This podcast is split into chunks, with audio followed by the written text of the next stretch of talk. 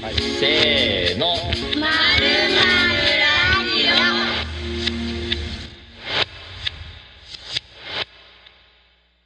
なんかあの、まあ、そそそういう話にまあ通じるかなっていうか被る部分はあるかなと思うんだけど、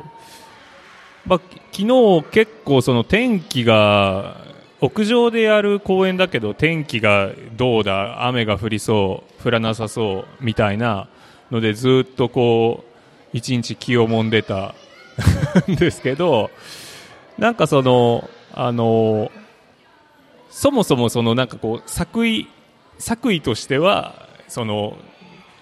黄昏時にその天空の移り変わるで暗くなっていく中で時間を合わせて公演をやるっていう、えーで最後にこう、まあ、エンディングをあのそれがあるからこそのエンディングを迎えるみたいなそういう作為を用意してるんだけどそそれはそもそももう天気っていう絶対的にどうにもできないものをそこに組み込もうとしてるので絶対思うようにはなんないっていうあの作為的なんだけど思うようにはならないものを扱ってるみたいな。でなんかあのいわゆるこう舞台もこうなんかこうドーンと高いところにあるようなステージがあるわけでもないしであのいやいや屋台もやってきてて2つお店があったんだけれどもそれもなんかあのただ屋台がありますよっていうわけじゃなくてさっき言ったみたいになんかその必然性というかその関係がある人が実はそこをやっててっていうのでなんかどこからどこまでが作品なのかなみたいなあのことをなんかこっちもなんか理由があってこうなってるのかもしれないっていうのをなんかいろんな場所に感じるなんか失礼だったりあの状況だったなって僕は思っててなんかだから結構なんかその感覚がどんどん逆に鋭くなっていく感じもあったっていうかか用意されたいかにも用意されたステージをただ見とけばあのそれで全て理解できそうにどうないぞっていうのをなんかすごい感じたんですよね。だからなんか全て理由があるような気が逆にしてくるっていうか、うん、なんかそういう作品だったのかなと思って見てました。なんかその偶然を数多く用意しておくとそのその道がなんか逆にこううなんか必然に感じるみたいなことはでもあのこれいろんな場所でやってますけど日没にやるっていうのは毎回決めていてでちょっとその入りが違ったりとかはするんですけど日没にやるっていうのは必ず決めていてそれがなんだろうなその誰に誰にでもこう見ることのできるなんか毎日来るものだけどあえてそこに設定するとめちゃくちゃ難しいじゃないですか昨日も。はい。時間を雨が止んでからやればいいっていうもんじゃないんですよ、はい。みたいな。なんか日が沈んじゃったらダメなんですみたいな。で結構当たり前のことなんだけどそこを狙ってやるとめちゃくちゃ難しくなるっていうのはでもまあその大変なとこではありますけど、まあ今後もこの作品をやるときはちょっとうまく説明できないんですけどなんでそういう風にしてるのかっていうのが、ででも多分あの繰り返すいつも起こることをこう捉えようとするとすごい難しいみたいなことを入れたいってことだとは思うんですけど、なんか大ね。昨日ね なんか。昨日ね。あのお昼昨日一緒に食べてた時に話の内容も毎回ちぐ変えてる。その日本で発表してる時にそのまあ導入が違ったり話してる内容もトピックは一緒やけど語りぶりが違うとか言っててだからであとあんまり練習しいひんようにしてるってうんうんうん。いう話もあってで昨日のそのえこれ雨降る降れへんみたいなんが私は全部こう人前で喋る話人人の前に立って、えー、と何かするっていうことが当たり前なことなんだけどもなんかそれがすごいなんていうかちゃんとそこに意識がいくようになんかもう一回きりなん全部一回きりなんだっていうなんか緊張感がすごい些細なことなんですけどめちゃくちゃ緊張してなんかもうすごいなんていうか疲労感っていうか達成感がすごかった。なんか別になんていうかめちゃくちゃ動員したりめっちゃ派手な機材置いたりしてるわけじゃないのにすごいこう雨が止むことってなんかすごい当たり前のなんていうんですか何にも止められへん現象とかあと人が集まることとかご飯を食べることとか。泣いてる？どうした？え？え？え？どうした？またあれ？またポッドキャストで伝わりにくいやつやな。急にこみ上げちゃった？音声で伝わりあのスナックで人が歌うこととか、もらい泣きしちゃうからね私すぐ。なんかこうこうパーターンがあってなんかここで 自分が立ってることとかなんかついこうルーティンになりがちなんですけど、なんかそれぐらい日常になっちゃうけどすごい篠田さんのなんかこうアプローチによなんかアクションにとよって私はあすごいこれはめっちゃちっちゃいことやけどすっごい特別なことなんやみたいな。なんかこう6月のこともなんか振り返るとなんか今思い出してめっちゃ泣いて思い出して。あとあとあとあの赤い赤い夕日のふるさと。あの曲をその告知用にラジオを作ろうって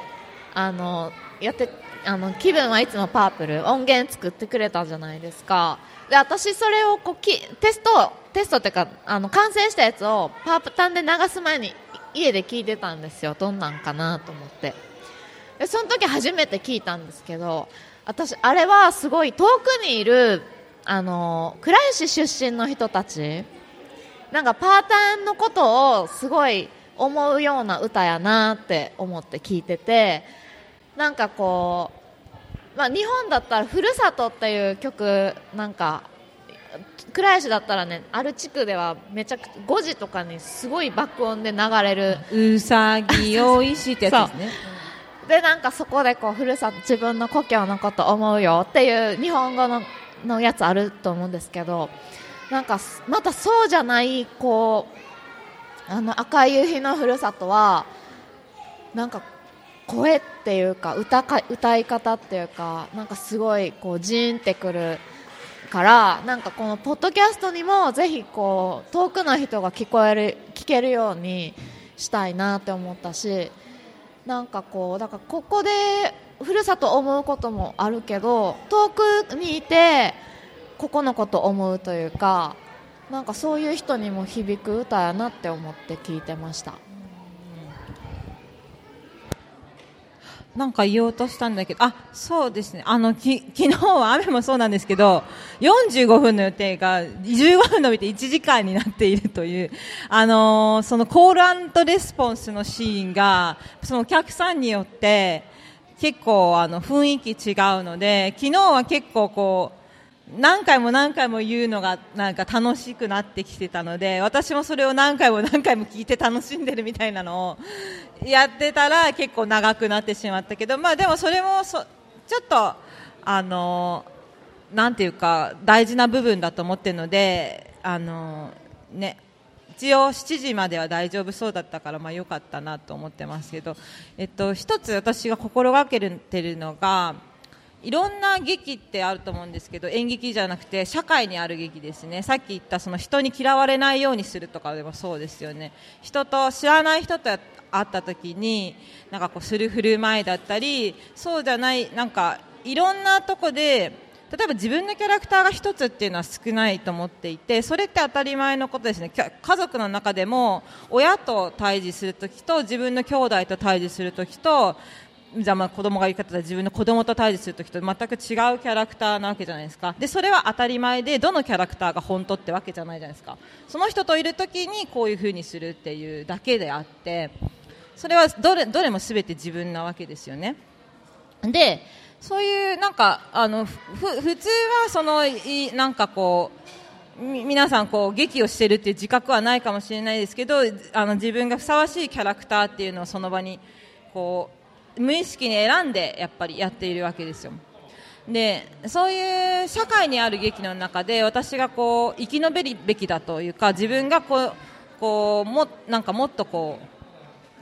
大事にしたいと思っているのが多性的で即興的である劇っていうのものが生き延びるべきだと思ってるんですね。いつも同じことを同じようにしか言わないっていうことじゃなくて同時にいつも何か聞こえていてでそれが常に即興的であることっていう劇っていうのが、まあ、やっぱり一番こう楽しいしかつ一番難しいというかなんか体力ないと意外とできないので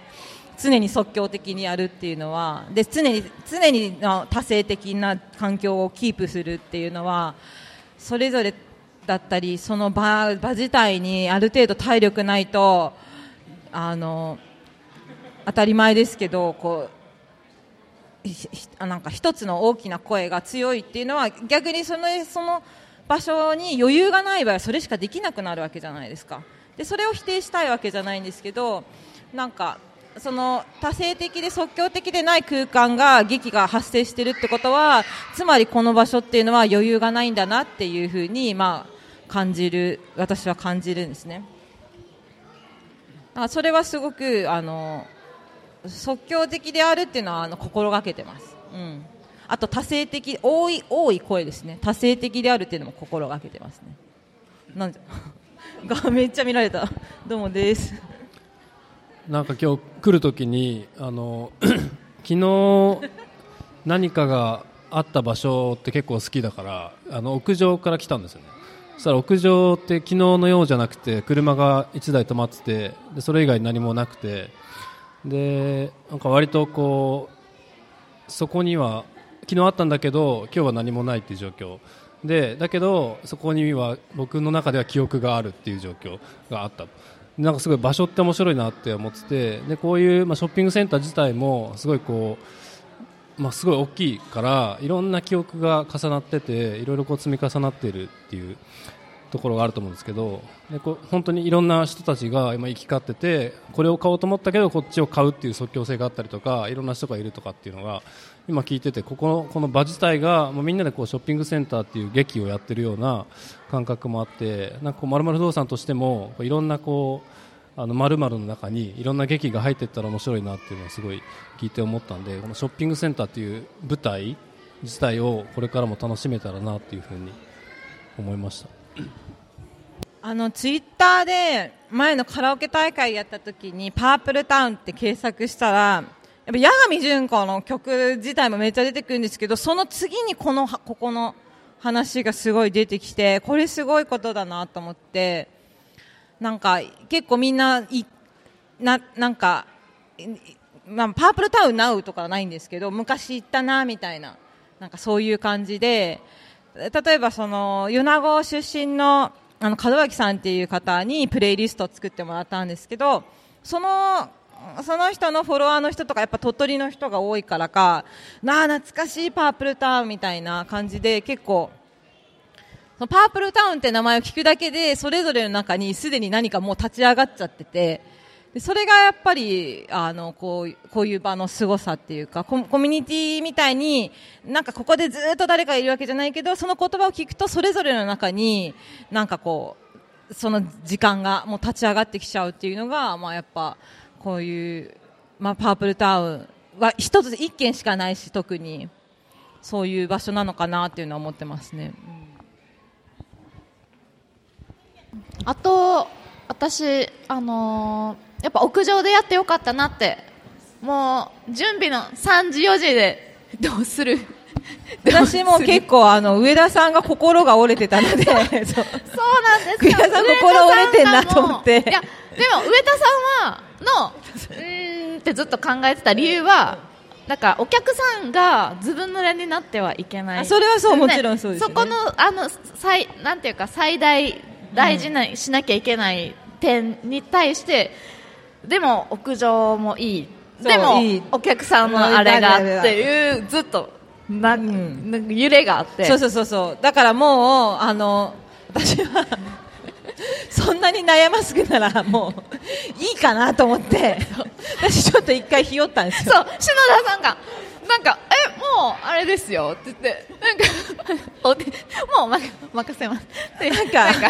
あの景色がねちゃんとひあの日が見えるところであれば大丈夫なんでっていうのでこの屋内ので行ったんですけどジャダニさんがいややっぱり屋上がいいと思いますって雨降って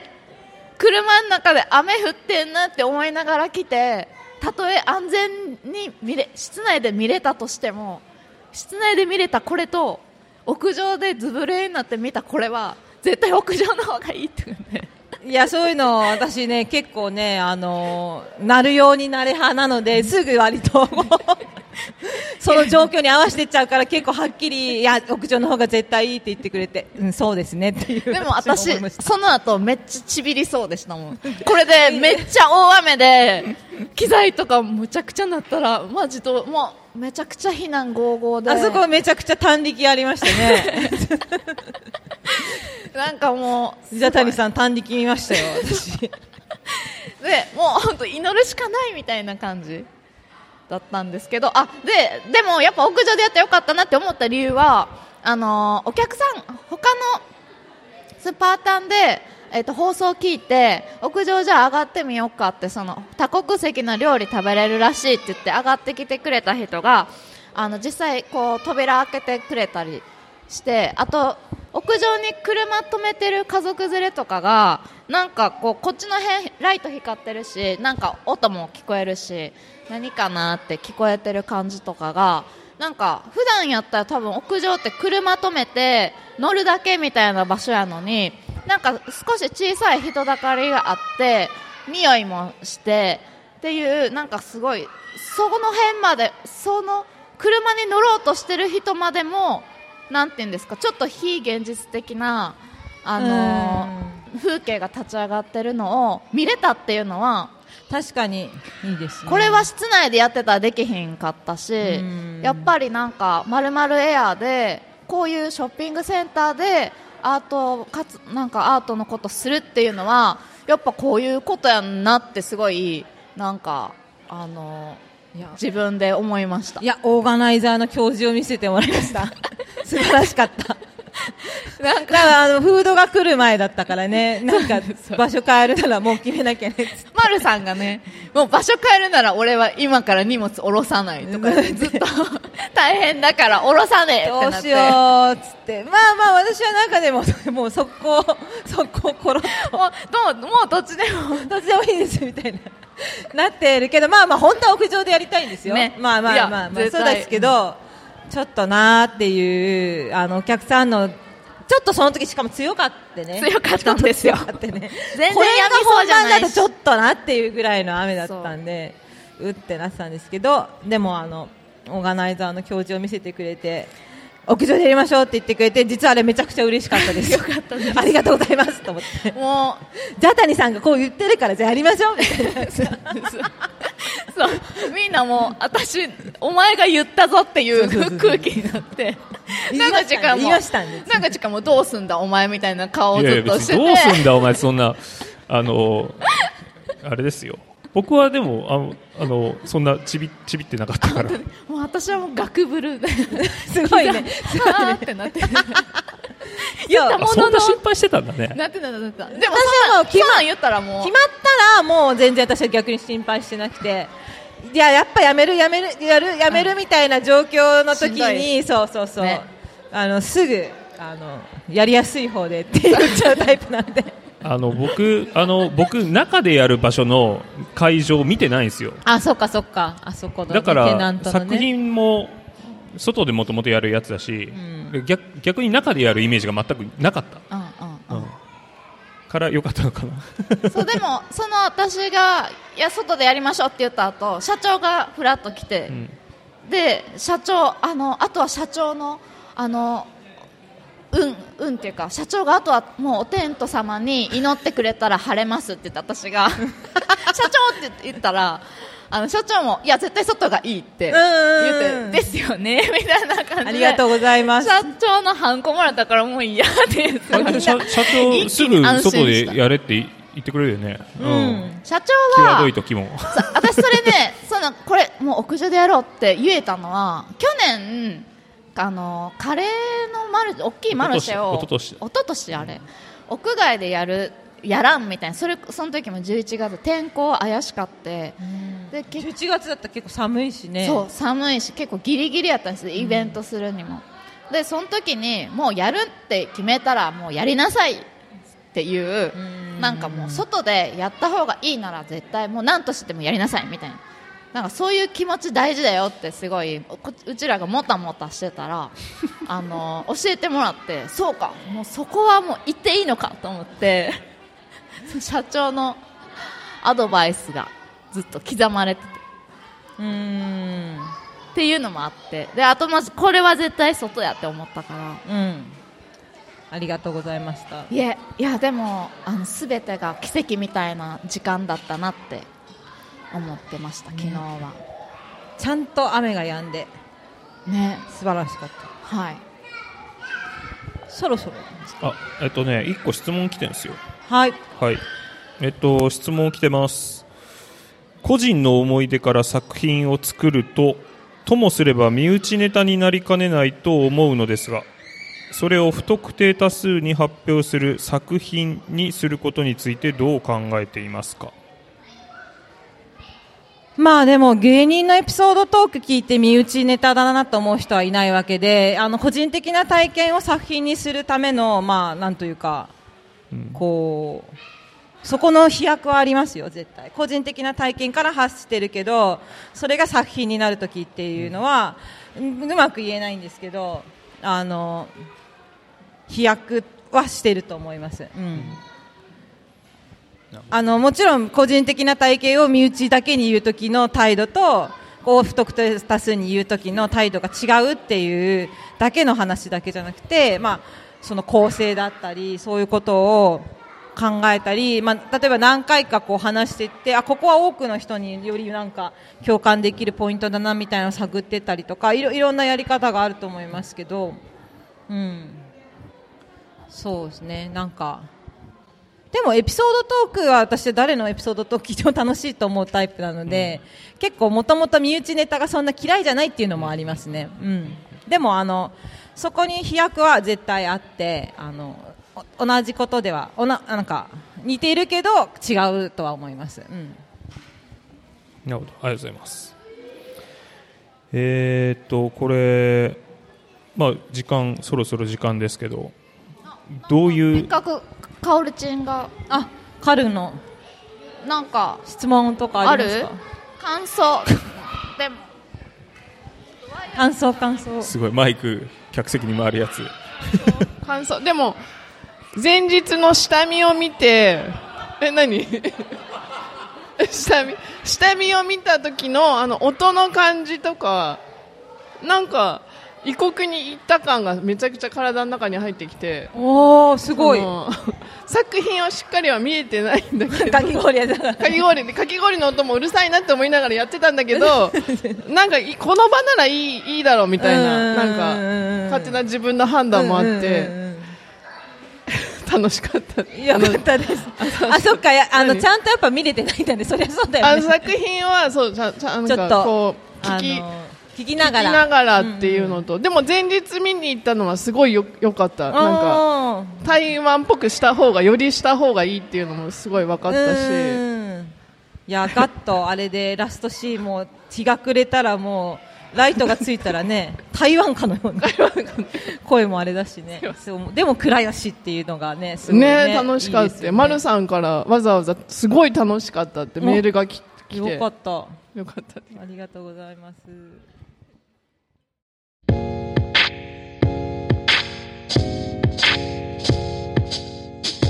you.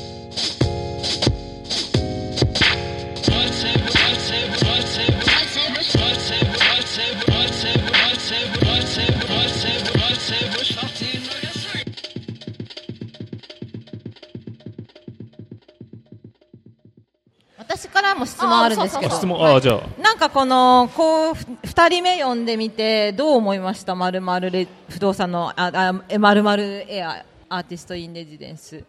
どうどう思いました？あ僕ですか？二人目やって二人目まあ、三人目これからもっと呼ぶかもしれないけど。えーっと、えーそうですね。なんか、あのーまあ、今回、篠田さんをお呼びしたいっていうのは、えーっと、今回に関しては、ジャッタニーがすごい、こう、もともと、篠田さんにお願いしたいっていう話を、まあ、あの一番最初のアイデア出しの段階から出たんで、まあ、もうそれはそれに任せてやろうっていう感じで決まってったんですけどなんか、えーっといつも作家さんをこう選ぶときにどういう作品作る人がいいんだろうっていう話になるんですよね。でなんかこう物をガンと作ってどっかの空きスペースで展示をなんか期間を持って展示をやってもらおうかみたいないわゆるギャラリーみたいな失礼にしてみたいな話もいつも出るんですけど結局1回目 ,1 回目の増本さんも2回目の篠田さんもそういう作家ではないんですよね。でやっぱりそのここでこのここのパープルタウンっていうショッピングセンターからを中心に、まあ、あのエアをやる理由って何なんだろうなっていうのは、まあ、今日もすごい話に出てたけどこの場所のなんかその状況とか場所性みたいなものがの特殊さとか面白さみたいなものを扱える作家さんっていうのがいいのかなっていうふうに、まあ、毎回そういうあの作家さんを選ぶ段階でそういう議論が大体あるんですよね、うん、だからやっぱりそういうあの今回えーのまあ、1回目だけじゃやっぱり分かんなくて2回目もやってみてそれが見えてくるっていう感じもあるかなと思って、やっぱりそうなのかなっていうのはすごい、なんかあの思った。このパープルタウンっていう場所がこう作家が来ることで、あうん。やっぱこういう場所なのかなみたいなのが再確認させられるみたいな、まあ、反反射するという感じ。はあ感じるですよね。うん。あそれはでもじゃあ来た回ありますね。いや当たり前ですけどねいつもなんかなんだろうすごいちょっと例えが肘かで悪いんですけど私なんか洋服を着てて子供に臭い半眼器臭いって言われたんですけど自分じゃ全然わかんないんですよみたいなことですよね。ちょっと例えがひどすぎる。ごめんなさい。例えがひど今すぎる。のはちょっと。けどなんかこうねちょっと例えがひどくてごめんなさい。違うけど。そうそう。それぐらい分かりにくい。匂いとか空気感って自分じゃいいわかんないじゃないですか。確かにそうい。う意味ではめっちゃ的確な。ちょっとひどかったですけど。あでもなんかあのやっぱまるまる不動産プロジェクトってあのこの間も会議出てくれたと思うんですけどやっぱ複数人でやってて。でその中で、えー、と日々やってるプログラムがあってでもこのまるまるエアってやっぱこう作家のアイデアからこれパータンでこれやろうっていうのが動き出すんですよ。でその時にやっぱそこ私らでさえもう23年いると見えてなかったなっていうアプローチ。を増本さんもあの篠田さんもこう教えてくれるなっていうのが結構私らプロジェクトメンバーにとっても私にとってかな特に。あのなるほどなっていうそそれ見えてなかったやっていうのはこう改めて気づかせてもらえた部分とあとあのじゃこれからどう考えようかなって時になんかやっぱパープルタウンもやっぱテナントさんだったりメンバーだったりなんか気持ちが23年経っていくと変わるなと思ってて考え方とか世の中の見方とかやっぱコロナが明けてお客さんがどこまで戻ってるかどうかとかあと美術館がもうすぐできるからそこでまた人の流れも変わるなとかなんかだからこのパーターンを取り巻く環境自体が変わっていくこう徐々になんかさなんか繊細に変わっていくゾーンに入るなと思うのでなんかそこのこうなるべくどういう変化が今起きているのかを我々がもうちょっとリサーチというか声集めといてでそれに対していあの扱える作家を選べたらいいなっていうのは思いますね。確かにこれから変化がねあって、うん。うん。でそれがささやかな影響とか波及とかもあるかもしれない。あなるほど。ありがとうございました。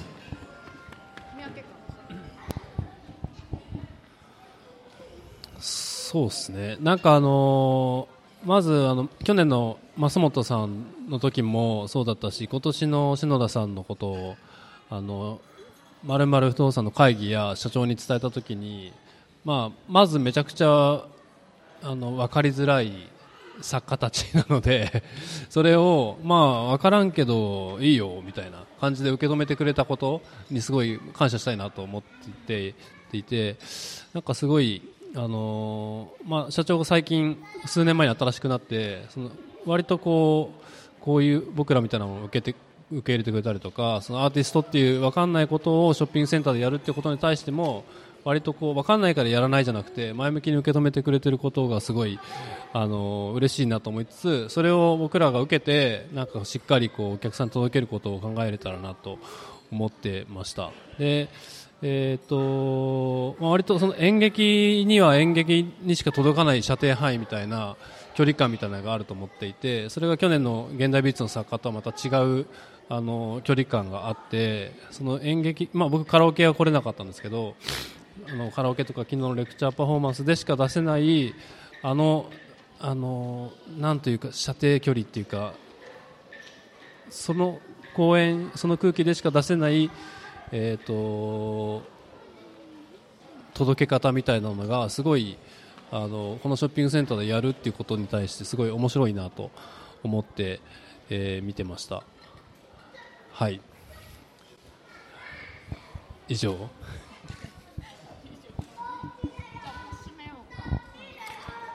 はい。え、あ、私が締める方は私なのね。えっと、恒例の質問、恒例の質問。めちゃ即興じゃん。えっと、この、えっとですね、これ後日、まるまるラジオっていうポッドキャストで配信されるんですけど、その番組の中でいつも、あの、してる質問が、えーもしもパープルタウンがまるだったらっていう、あのーまあ、どういう、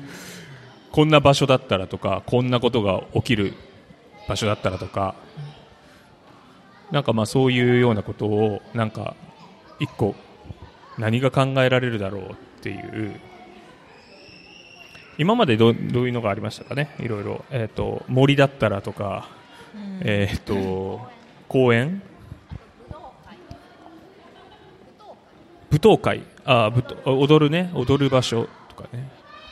パッと思いついたのが昨日屋上でやってたからかもしれないんですけどヘリポート。ヘリポート？ヘリポート。セレブがすぐ到着できるみたいな。あセレブの到着。セレブだけじゃないけど。セレブ？セレブだけじゃない。セレブだけじゃないけどヘリポートそ備えて。る 完全に昨日屋上でやってたからかもしれない。割とすぐできそうですね。うん。ヘリポート。であとなんか結構便利ですよきっとあの医療とかも。確かに、うん、でみんなそれをあの目的にヘリポートに来てとかあとなんか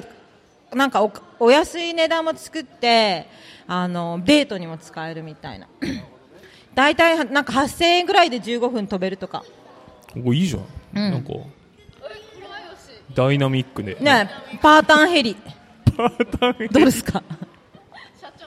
社長に導入費用ぐらいかな。ヘリポート作りましょうであとそんなにそうそうそんなにねあのヘリポート作る自体なのあの H って書けばいいだけだから。そうね。ね。そう。そんなに費用もかかするぐできそう。すぐできそう、うん。盲点でしたね、なんかいつもこう割と中のこととかあとひ表の広場のことが多いけどこの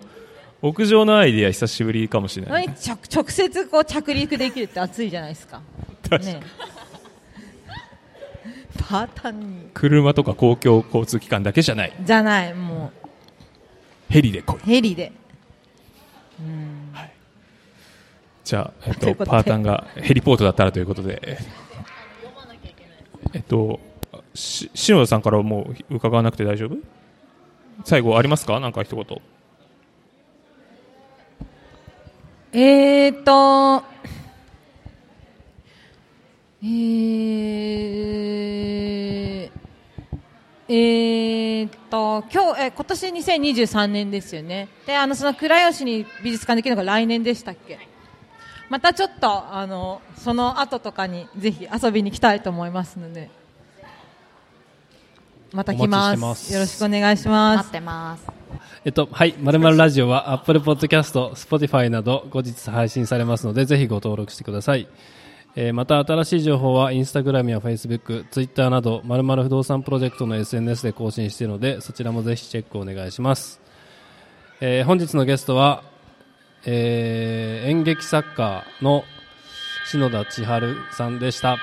ありがとうございます